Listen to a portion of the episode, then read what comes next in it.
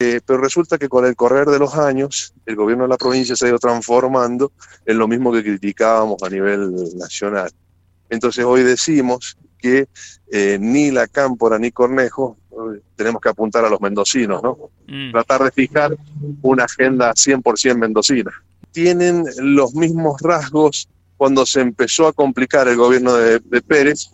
Hoy se ha ido por una acumulación del poder por la acumulación misma, ocupando lugares en los organismos de, control, en la justicia, en la legislatura, pero esa acumulación de poder que ha llevado el radicalismo no se ha visto transformada o no se ha visto reflejada en una mejora en la calidad de vida de todos los mendocinos. Por el contrario, han subido los índices de pobreza, la inflación es un punto y medio más alta que la nacional,